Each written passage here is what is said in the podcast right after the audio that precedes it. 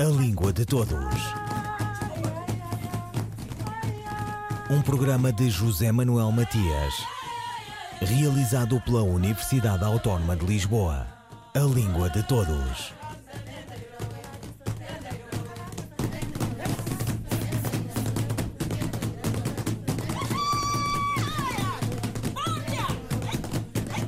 Ao Brasil não lhe basta ser o país com maior número de falantes do português, tem uma literatura estuante, diversa também, onde os caminhos do mundo se metamorfosearam e começaram a nomeá-lo na última flor do Lácio, como escreveu Olavo Bilac, o Parsaniano, e isso aconteceu em modulações as mais diversas, de longes e pertos, índios, africanos de diversas origens e idiomas: portugueses, galegos, castelhanos, italianos, japoneses, linhagens informais da migração libanesa e outras.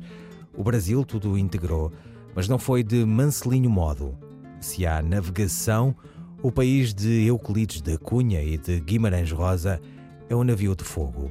O Ministério Brasileiro das Relações Exteriores desempenha um papel importante na política da língua a sua expansão, mas também o seu ensino no imenso território continental, com as comunidades indígenas como desafio permanente. Sobre a convivência entre as línguas nativas e o idioma imposto contra a língua geral, ou o seu ensino bilingue e não, língua de todos, conversa com o conselheiro Bruno Zétula, da Divisão de Temas Internacionais Culturais e de Língua Portuguesa do Departamento Cultural e Educação do Itamaraty. Bruno Zétula. O Brasil talvez seja um dos países eh, mais perfeitamente eh, monolíngues do ponto de vista oficial eh, no mundo. Né? Por exemplo, em Portugal vocês têm o mirandês, não, não me engano, como língua oficial. Né? no, Brasil, em termos de língua oficial, a única outra língua oficial além do português é a língua brasileira de sinais para surdo-mudos, as Libras. Mas nós temos, como você bem comentou, centenas de, de, de, línguas indígenas, e essas línguas elas são valorizadas no âmbito local, no âmbito do, da, da, educação básica dos municípios. Então, a, a, a previsão é, no âmbito dos parâmetros curriculares nacionais para a adequação daquelas comunidades em que há é, línguas indígenas que elas sejam é, oficializadas, mas isso não é uma não, não é a realidade da maior parte da população brasileira, porque isso se circunscreve sobre todas as localidades é, mais da região amazônica, onde não há uma necessidade populacional muito grande. Né? Então, é, assim, na, na, na, vasta maioria do território brasileiro, é, o ensino do português é, é hegemônico, é, a, a, preocupação com o bilinguismo ela existe na medida em que se busca é, línguas, digamos, línguas contemporâneas de, de comunicação universal, como o espanhol, ou mesmo o inglês. É, é nesse, nessa direção que caminha a, o bilinguismo na, na, educação pública brasileira, de línguas universais de comunicação. As línguas indígenas, claro, têm um peso muito grande, mas em algumas comunidades muito restritas. Como referiu, essas línguas estão circunscritas a algumas localidades. Uh, mas aí, nessas localidades, o sistema de ensino tem em conta essas línguas indígenas? Sim, sim, sem dúvida.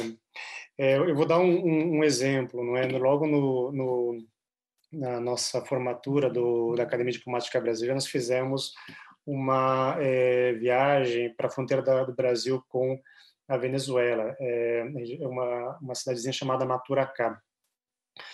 É, é, um acesso muito difícil, se chega lá é, com voo de cooperação da Força Aérea Brasileira, é, nós fomos lá justamente para conhecer um, um, pelotão de fronteira, é, que é um pelotão do Exército Brasileiro que resguarda as fronteiras é, do Brasil nessa, nessa região.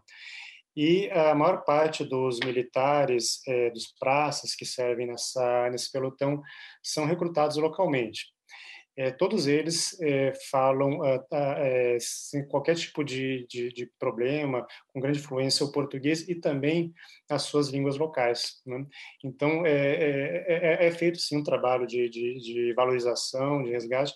É interessante, inclusive, que eles conseguem cantar o hino nacional tanto em português quanto na, nas suas línguas locais.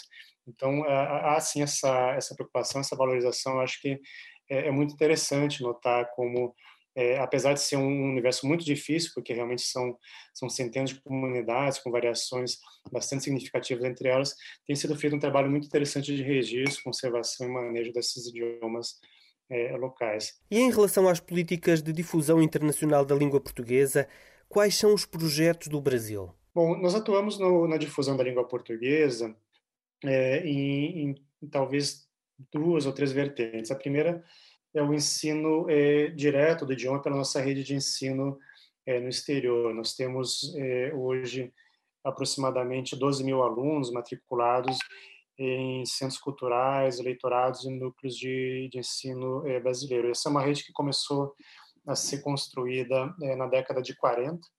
É, nosso primeiro no, nosso primeiro centro cultural foi no Uruguai na década de 40 é, de, desde então, a gente expandiu essa rede, sobretudo é, América Latina, mas também nos países africanos de língua oficial portuguesa, alguns países na, na Europa.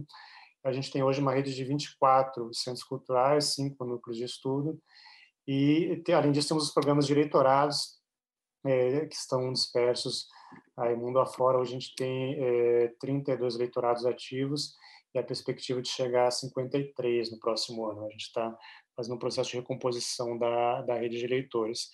Então, é uma primeira vertente de atuação é por meio de, dessas, uh, desses vetores que estão diretamente relacionados ao Ministério das Relações Exteriores. Os centros culturais são braços, são extensões das nossas embaixadas, é, alguns deles muito tradicionais, em alguns lugares nós somos a única é, centro de difusão do, da língua portuguesa, por exemplo, no Suriname, né? é, e outros nós somos a, a primeira né, escola de idiomas, e alguns ainda nós somos a, a, a, maior escola de idiomas em termos de número de alunos. Então, é, é uma rede que está se atualizando, está se modernizando, nós estamos buscando a virtualização das atividades, desenvolvimento de novos projetos no âmbito dessa, dessa rede, e a gente está trabalhando muito com parcerias, é, com vistas a desenvolver é, projetos pilotos, como, por exemplo, a gente está agora em Nova York, junto com é, o Instituto Camões, desenvolvendo um pequeno núcleo de, de estudos é, brasileiros e portugueses para difusão da língua portuguesa na Escola das Nações é, da, da ONU. Então, nós temos um professor contratado lá, junto com o leitor português, está tá dando aula para os filhos de funcionários das Nações Unidas. Então, a gente está buscando novas parcerias, novos projetos. Essa seria a primeira, a primeira vertente. A segunda vertente seria de uma maneira mais colaborativa, com é, países, com parceiros, e aí realmente é, Portugal talvez seja o parceiro mais relevante nessa, nessa direção, porque nós temos, é, enfim, grande capacidade acadêmica, grande capacidade institucional de desenvolver projetos em conjunto para a difusão da, da língua portuguesa. Esse projeto das Nações Unidas foi uma, uma primeira experiência é, que está sendo bastante bem sucedida e a gente espera poder desenvolver outros projetos em parceria com Portugal de difusão da língua portuguesa em terceiros países. Mas no caso específico do Brasil, a gente eh, eh, desenvolve também com, com junto com outros parceiros eh, projetos colaborativos de difusão da, da língua portuguesa. E o terceiro projeto e a terceira dimensão seria mais no âmbito multilateral. Então nós temos ações unilaterais, bilaterais e multilaterais e aí realmente a prevalência é no âmbito da, da CPLP. É, não é o único, mas é onde realmente a gente tem priorizado as nossas ações, porque nos parece ser o foro mais natural, foro mais adequado, e temos buscado valorizar muito a, o papel do IUP como articulador da, dos projetos de fusão da língua portuguesa. Então, para citar alguns projetos que nós né, temos no, no horizonte próximo, é, nós estamos é, é, apoiando um projeto de pesquisa a respeito da influência da língua portuguesa na internet. Bruno Zétula, conselheiro da Divisão de Temas Internacionais Culturais e de Língua Portuguesa do Departamento Cultural e Educacional no Ministério das Relações Exteriores, sobre as políticas do Brasil no ensino da língua comum. Acender uma vela da Moshima. Amanhã levo para os meus santos flores de acácia. Amanhã peço para toda a gente que me estima. Amanhã peço para o novo dia que virá. Amanhã vou Amanhã, peça ao meu que faça com que eu volte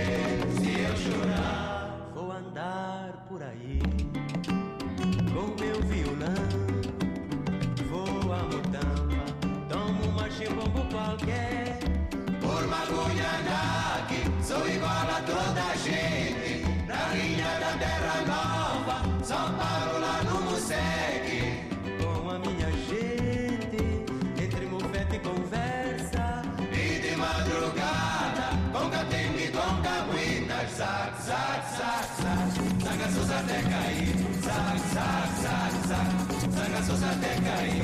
Zac, zac, zac, zac, sangaços até cair. Zac, zac, zac, sangaços até cair. Amanhã O que, é que vai fazer amanhã, irmão? vou acender uma vela da Mushima. Ah, eu é própria Santa. Amanhã levo a todos meus santos flores de acácia.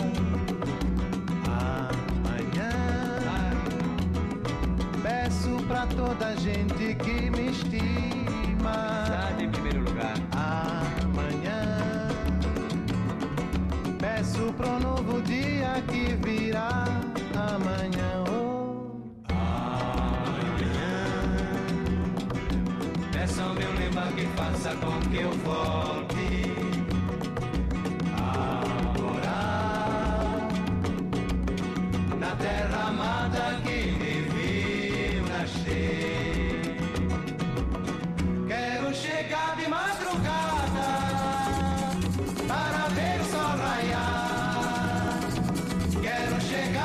Madrugada oh, pra ninguém ver se eu chorar.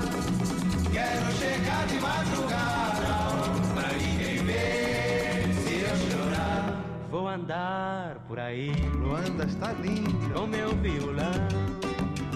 Vou a mutamba, tomo uma chimbombo qualquer.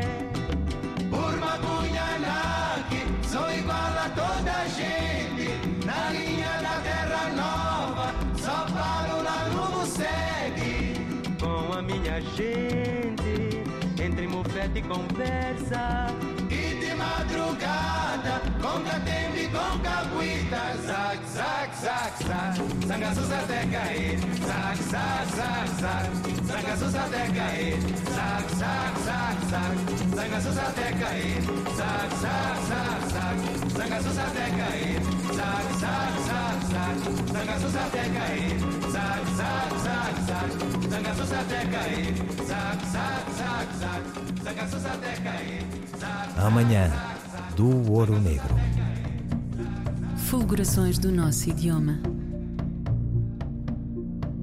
Um apontamento da professora brasileira Edleise Mendes. Esta semana sobre o portal do professor de português língua estrangeira e a formação de professores. Um dos modos mais efetivos de contribuir para a promoção de uma língua como o português, uma das mais proeminentes no século XXI, é a formação de professores competentes para a construção de uma educação linguística inclusiva, democrática e intercultural, além da ação dos Estados-membros da CPLP na elaboração de políticas linguísticas para a valorização do português como língua de expressão global. Uma dessas políticas de grande sucesso foi a criação do portal do professor de português língua estrangeira, língua não materna, um dos projetos estratégicos do Instituto Internacional da Língua Portuguesa, IUP.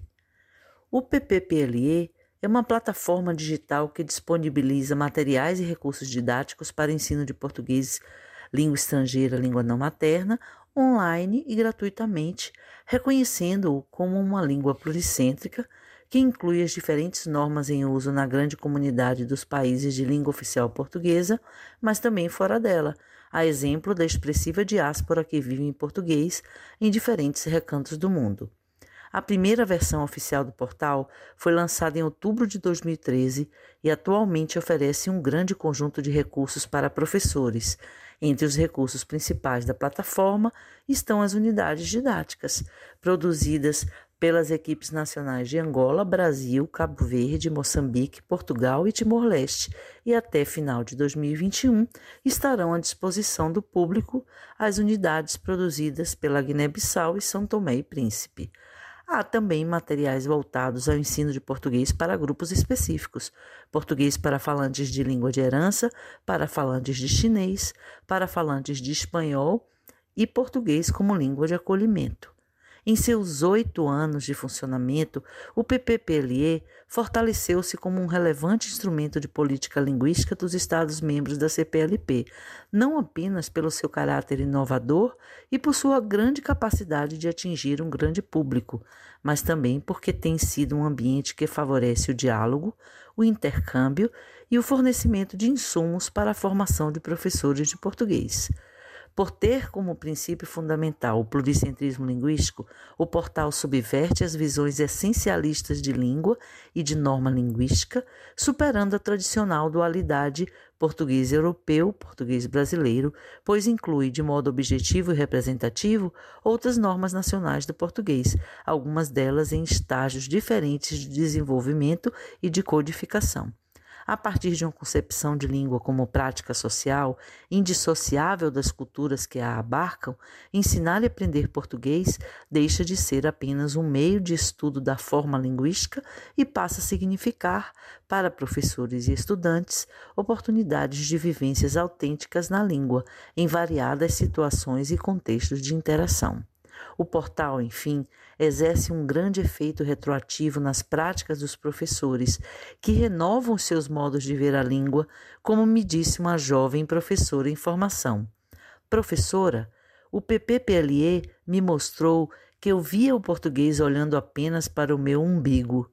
Sou uma professora diferente agora, porque vejo a riqueza da língua que vou ensinar. Um, dois, três, e... E por vezes as noites duram meses, e por vezes os meses oceanos, e por vezes os braços que apertamos nunca mais são os mesmos. E por vezes encontramos de nós em poucos meses o que a noite nos fez em muitos anos. E por vezes fingimos que lembramos, e por vezes lembramos que por vezes, ao tomarmos o gosto aos oceanos, só o sarro das noites, não dos meses, lá no fundo dos copos encontramos.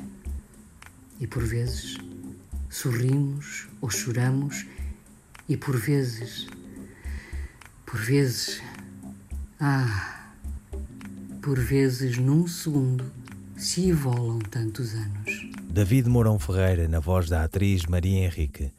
Foi intensa e marcante a atividade criativa do autor de Um Amor Feliz. David Mourão Ferreira marcou a vida cultural portuguesa na segunda metade do século XX. Poeta, professor universitário, tradutor, ensaísta, divulgou a poesia europeia em notáveis programas televisivos emitidos pela RTP. Amália Rodrigues cantou e a sua poesia está aí para ser lida, mesmo depois da sua despedida intempestiva em 1996. Partiu com o seu sorriso e o seu cachimbo e deve estar à conversa com Vitorino Nemésio, poeta e romancista açoriano de quem foi amigo. Ouviram Língua de Todos as despedidas de José Manuel Matias, Miguel Roque Dias e Miguel van der Kellen. A Língua de Todos. Um programa de José Manuel Matias realizado pela Universidade Autónoma de Lisboa. A Língua de Todos.